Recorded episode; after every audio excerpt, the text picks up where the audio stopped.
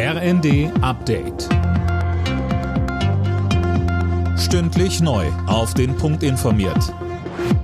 Ich bin Eileen Schallhorn. Guten Morgen. In den USA wehen die Flaggen nach einem weiteren mutmaßlichen Amoklauf auf Halbmast. In einer Kleinstadt im Bundesstaat Texas sind nach Polizeiangaben 14 Grundschulkinder und eine Lehrkraft getötet worden.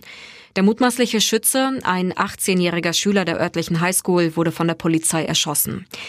Nach Angaben von Texas-Gouverneur Abbott hatte der junge Mann zuvor vermutlich auch seine Großmutter getötet. Die Hintergründe sind noch unklar. Die ersten Fälle von Affenpocken in Deutschland sind kein Grund zur Panik. Wir stehen nicht vor dem Beginn einer neuen Pandemie. Das hat Bundesgesundheitsminister Lauterbach gesagt. Tom Husse, wie wollen Lauterbach und das RKI die Krankheit denn eindämmen? Also wer sich mit Affenpocken angesteckt hat, soll für mindestens drei Wochen in Isolation und auch engen Kontaktpersonen wird eine Quarantäne von 21 Tagen dringend empfohlen. Derzeit schätzt das RKI die Gefahr durch Affenpocken als gering ein.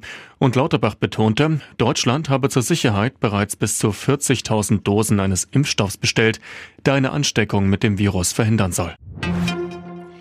EU-Kommissionschefin von der Leyen hat die russische Blockade von Getreidelieferungen aus der Ukraine scharf kritisiert. Beim Weltwirtschaftsforum in Davos hat sie dem russischen Präsidenten Putin vorgeworfen, Hunger als Instrument der Macht zu nutzen. Gleichzeitig sicherte von der Leyen der Ukraine die volle Unterstützung der Europäischen Union zu.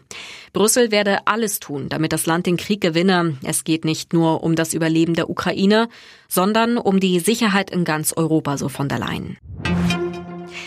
Der erste FC Kaiserslautern ist zurück in der zweiten Fußball-Bundesliga. Nach dem 0 zu 0 im Hinspiel setzte sich der FCK im Relegationsrückspiel mit 2 zu 0 gegen Dynamo Dresden durch. Das Spiel musste wegen zahlreicher Pyros unterbrochen werden.